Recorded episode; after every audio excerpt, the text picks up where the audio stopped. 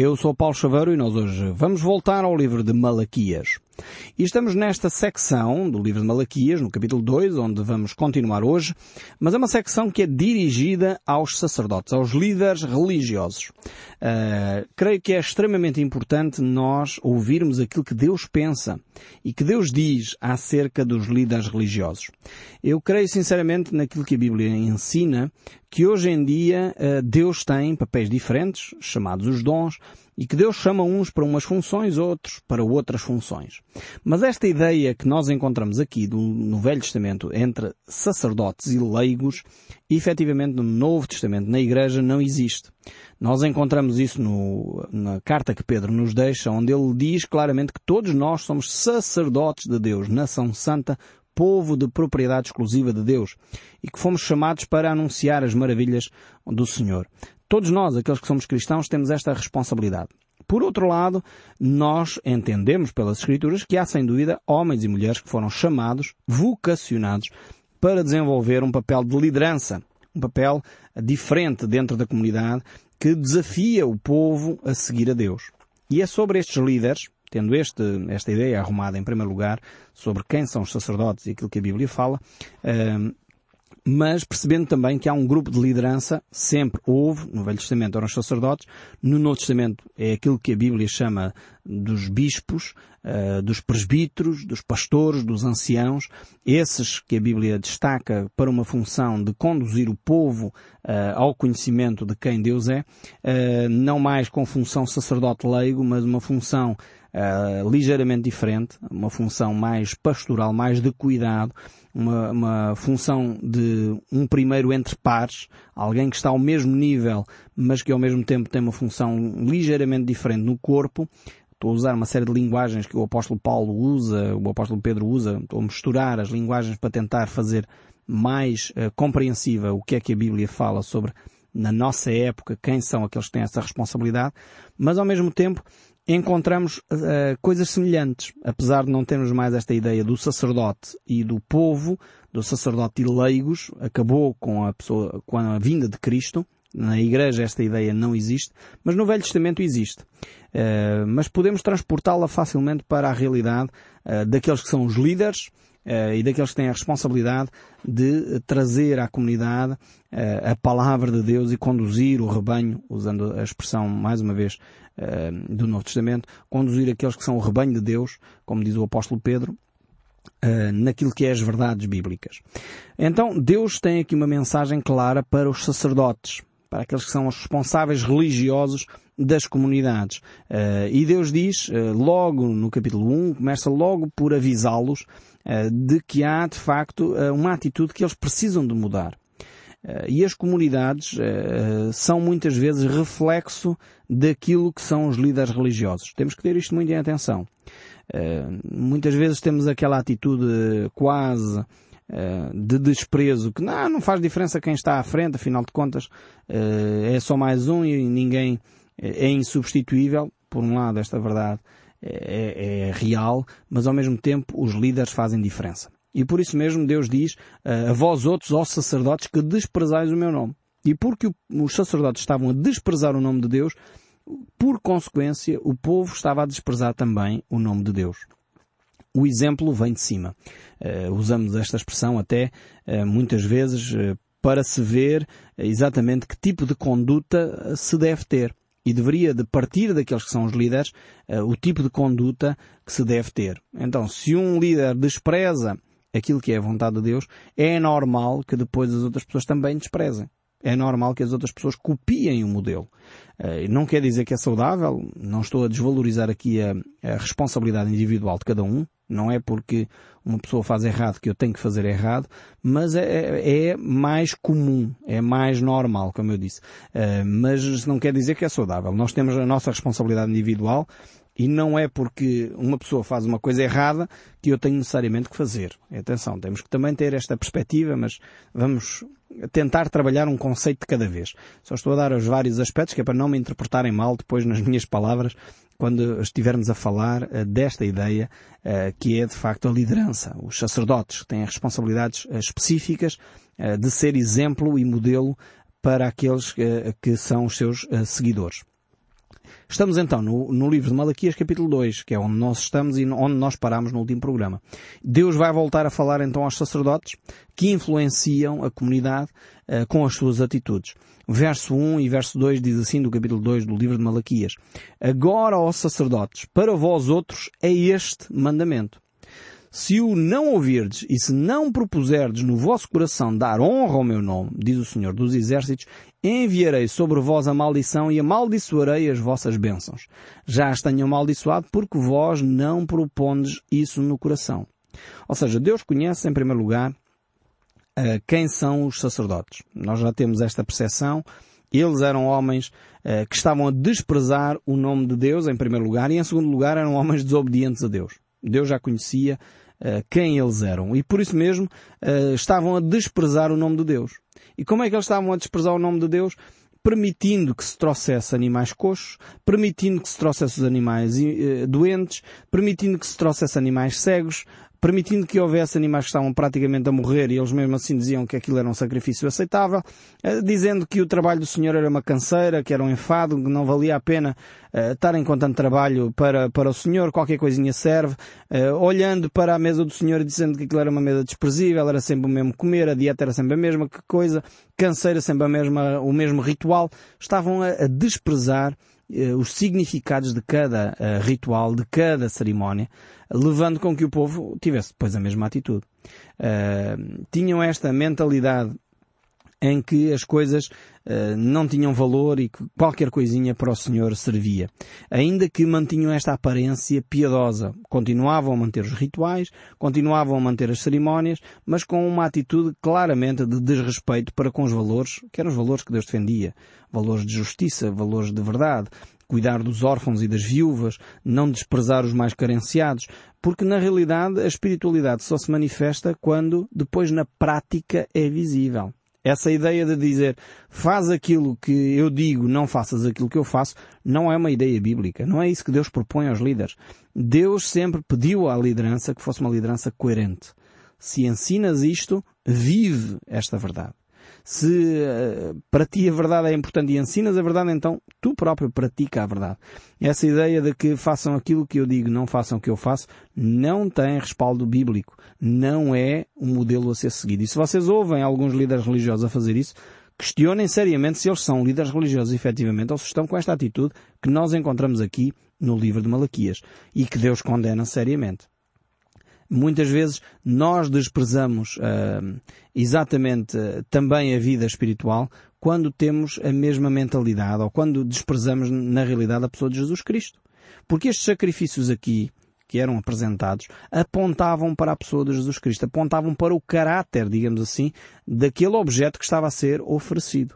E o caráter era, por isso Deus exigia perfeição no, no, objeto que estava a ser oferecido, no animal que estava a ser oferecido, porque ele apontava para a pessoa de Jesus Cristo que era perfeito. Quando eles diziam que o animal não precisava de ser perfeito, não precisava ser o primogênito, não precisava ser o melhor que eles tinham entre o rebanho, um, eles estavam a dizer que o sacrifício de Jesus Cristo não ia ser perfeito, não era o melhor que Deus tinha para oferecer ao povo e que realmente era um sacrifício como qualquer outro.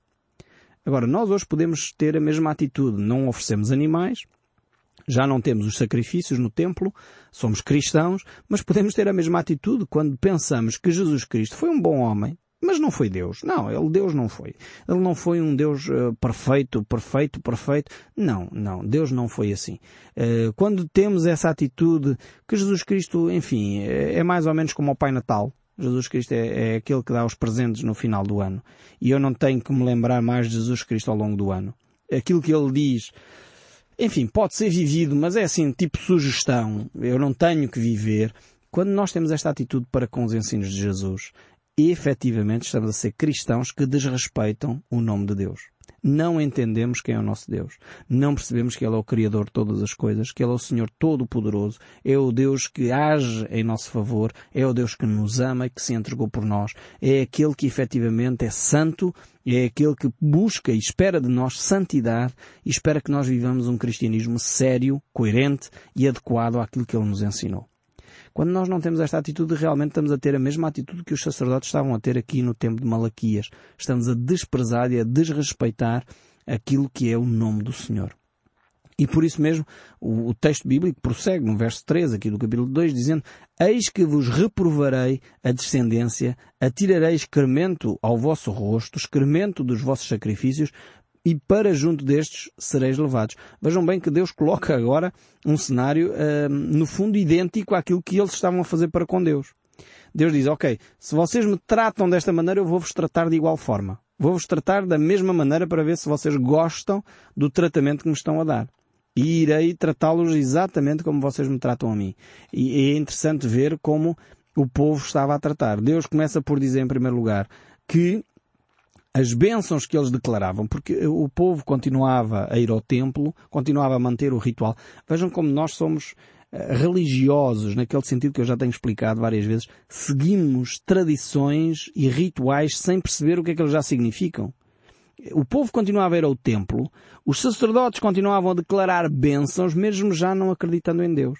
E Deus diz, aquelas bênçãos que vocês disseram que iam acontecer já não vão acontecer mais. Porque apesar de eu ter deixado convosco, e Deus tinha deixado algumas bênçãos escritas no livro de Números, a bênção sacerdotal com a qual eles deveriam de abençoar o povo de Israel, que o rosto do Senhor resplandecesse sobre eles, etc., aquela bênção sacerdotal que ele deixa escrita.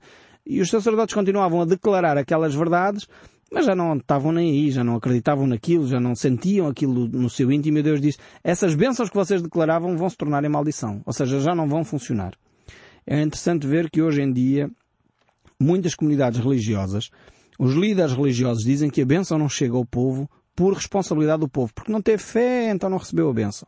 Porque não deu o dízimo, então já não recebeu a bênção. Porque não sei o quê, já não recebeu a bênção. E o que nós vemos aqui neste livro de Malaquias é que o povo não estava a receber a bênção, em primeiro lugar, porque os sacerdotes não estavam com o coração inteiro na obra do Senhor.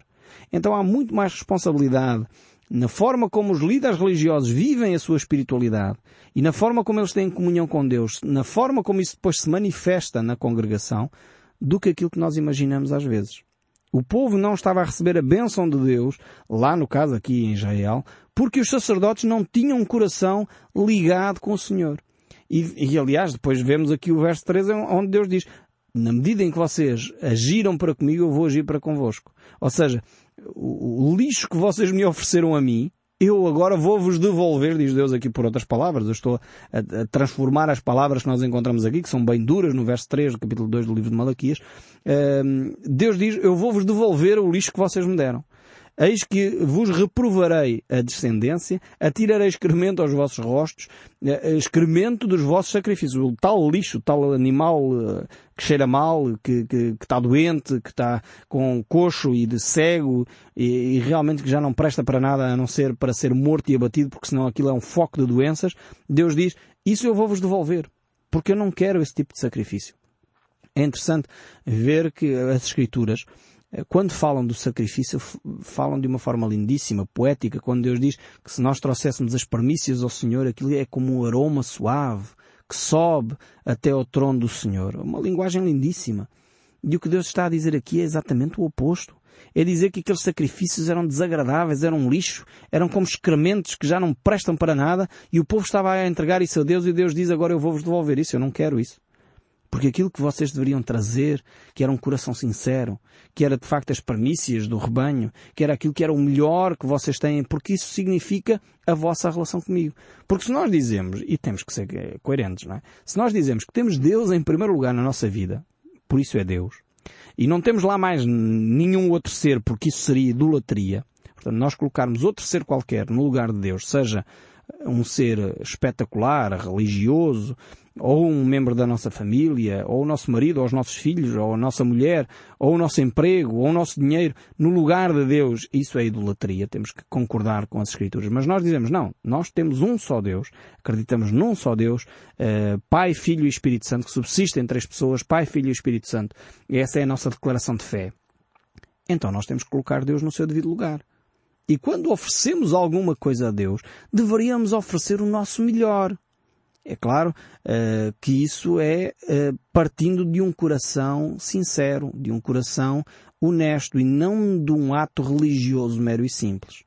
Então faz todo o sentido nós trazermos o melhor a Deus, porque nós dizemos que o Deus, o nosso Deus, está em primeiro lugar. E nós confiamos que depois Deus vai suprir todas as nossas necessidades. O Deus que cuida de nós, já tem cuidado, tem demonstrado o seu amor, vai continuar a fazê-lo. E é isso que Deus está aqui a dizer. E os primeiros responsáveis por este desrespeito para com Deus têm sido os sacerdotes. Têm sido aqueles que uh, deveriam ser os primeiros a cuidar do respeito para com Deus.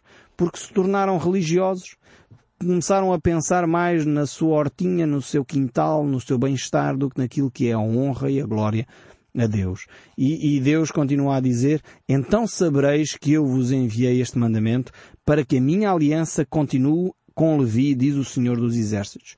A minha aliança com ele foi de vida e de paz, Ambos lhe dei eu para que me temesse, com efeito, ele me temeu e tremeu por causa do meu nome. A verdadeira instrução esteve na sua boca, e a injustiça não se achou nos seus lábios. Andou comigo em paz e em retidão, e de iniquidade se apartou e apartou a muitos. Vemos aqui realmente esta declaração lindíssima sobre Levi. Mas eu creio sinceramente, por aquilo conhecimento que, que temos das Escrituras, que Deus aqui está a falar de Levi, da tribo em si, não tanto da pessoa Levi, eh, o homem que deu origem à, à tribo de Levi. Eh, como vocês sabem, já temos estudado isso, no livro do Gênesis encontramos Jacó com os seus doze filhos, Levi era um deles. Uh, e, e, seria interessante voltarmos a, a, a Gênesis, capítulo 30, 49, aliás, verso 5, e vamos lá ver quem era efetivamente Levi. Porque se nós não tivermos esta compreensão de quem era Levi, do contexto histórico mais alargado, mais uma vez podemos cometer um erro grave de interpretação daquilo que Deus está a querer, dizer. Deus aqui, em Malaquias, teceu elogios tremendos a Levi. Mas de quem é que Deus está a falar? Está a falar de Levi, o homem filho de Jacó, ou está a falar dos seus sucessores, daqueles que alteraram a história? Vamos ver quem era Levi em Gênesis capítulo 49, verso 5. Diz assim, e isto aqui encontramos uh, Jacó uh, a trazer promessas aos seus filhos, portanto era hábito a herança a ser deixada com algumas promessas, e vamos ver que promessas é que Jacó deixou a Levi. Diz assim, a Simeão e Levi são irmãos, as suas espadas são instrumento de violência. No seu conselho não entra minha alma com o seu agrupamento minha glória não se ajunte, porque no seu furor mataram homens, na sua vontade perversa ajarretaram touros. Vemos aqui quem era Levi. Levi e Simeão, só para vos dar mais um pouco o contexto de quem era Levi, porque aqui este texto não diz tudo, mas o, contexto deste texto mostra-nos claramente que Levi e Simeão eles agiram contra um povo porque eles tinham, esse povo tinha violado a sua irmã e eles foram em causa, portanto, fazendo justiça pelas próprias mãos, mataram aquele povo. Primeiro fizeram um acordo maldoso com eles e quando os homens estavam mais fragilizados, mataram então aquele povo. E Jacó diz, isto não é de Deus. Isto, este tipo de atitude maldosa não provém de Deus. E o verso 7 ainda de uh, Gênesis 49 diz, Maldito seja o seu furor, pois era forte, e a sua ira, pois era dura. Dividi-los-ei em Jacó e espalharei em Israel. Vejam bem que não é o mesmo Levi que nós encontramos aqui em Malaquias. Então que de Levi Deus está a falar? Deus está a falar da sua descendência. E, ou seja, por outras palavras, nós encontramos aqui uma atitude e uma declaração de Jacó bastante dura para com Levi. Podemos tirar a lição tremenda que é uh, uh, o destino não é uma coisa fatal. E isto vai contrário logo à nossa cultura latina, que temos esta ideia de que o destino está traçado e que não há forma a dar, eu sou um coitado e hei de ser um coitado toda a vida. Mas aquilo que nós entendemos pelas Escrituras é que podemos mudar isso. Levi era um homem que de alguma forma era um homem violento. Era um homem que fazia justiça pelas próprias mãos e não estava à espera que Deus fizesse justiça ou que, ou que hum, os tribunais ou as entidades legais agissem com justiça. Não, era um homem uh, irado, era um homem violento, era um homem uh, que não era um homem que servia a Deus. Claramente nós encontramos uh, esta atitude em Levi. Mas mais tarde os seus descendentes tomaram uma posição diferente.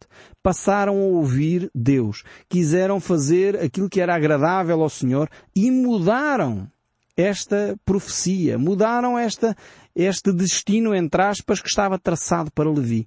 E vemos que quando eles se posicionaram em obediência a Deus, Deus mudou então o rumo desta descendência. Encontramos em Deuteronômio capítulo 33, quando Moisés está a falar de Levi, ele diz, de Levi disse, dá, ó Deus, o teu tumim e o teu urim para o homem, teu fidedigno que tu provaste em Massá, com quem contendestes nas águas de Meribá, aquele que disse a seu pai e à sua mãe, nunca os vi, e não conheceu os seus irmãos, e não estimou os seus filhos, pois guardou a tua palavra e observou a tua aliança. Vejam a mudança significativa nos descendentes de Levi.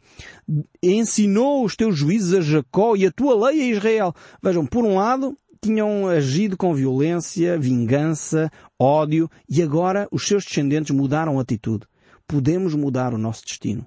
Podemos mudar o destino que está traçado. Está nas nossas mãos poder obedecer ou desobedecer à voz de Deus. E mesmo apesar de Jacó, o seu pai, ter dito a Levi que ele iria continuar com a violência, não seria um homem bendito, etc., porque a sua descendência mudou de atitude, Deus abençoou. Tornaram-se os ensinadores de Israel, tornaram-se aqueles que guardaram a lei de Deus. E diz ainda o verso 10 aqui de Deuteronômio 33, ofereceu incenso às tuas narinas e holocaustos sobre o teu altar, abençoa o seu poder ao Senhor e aceita a obra das suas mãos, fere os lombos dos que se levantam contra eles e os aborrecem para que nunca mais se levantem. Vejam esta promessa de Moisés aqui em relação a Levi. Eles tornaram-se um povo, uma tribo de obediência a Deus e um exemplo de vida. Podemos mudar o nosso destino. Está nas nossas mãos obedecer a Deus ou desobedecer a Deus. Por isso aqui verificamos que Deus estabelece esta aliança de paz com Levi e tece elogios tremendos a esta tribo, porque elas deveriam ser de facto estes ensinadores uh, que Deus traz para a nação de Israel. E eles deveriam de assumir este, esta tribo deveria de assumir o seu sacerdócio. E diz o verso 5, agora voltando a Malaquias, capítulo 2, verso 5, a minha aliança com ele foi de vida e de paz. Ambos lhe dei eu para que temessem. Com efeito, ele me temeu e tremeu por causa do meu nome. A verdadeira instrução esteve na sua boca e a injustiça não se achou nos seus lábios. Andou comigo em paz e em retidão e da iniquidade se apartou. Esta era mais uma vez a geração. E a seguir vejam o que acontece. Porque o lábio dos sacerdotes deve guardar o conhecimento e da sua boca devem os homens procurar a instrução, porque ele é mensageiro do Senhor dos Exércitos. Esta tinha sido a geração. Mas agora os novos sacerdotes levantam-se e diz o verso 8, capítulo 2 do livro de Malaquias, Mas vós vos tendes desviado do caminho e por vossa instrução tendes feito tropeçar a muitos, violaste a aliança de Levi do Senhor dos Exércitos, por isso também eu vos fiz desprezíveis e indignos diante de todo o povo, visto que não guardaste os meus caminhos e vos mostraste parciais no aplicar da lei. O destino está nas nossas mãos o obedecer ou o desobedecer à voz de Deus. O receber a bênção de Deus não é para nós ficarmos passivos, mas continuarmos ativamente no caminho de Deus. E eu espero sinceramente que o som deste livro continue a falar consigo, mesmo depois de desligar o seu rádio. Que Deus o abençoe ricamente e até ao próximo programa.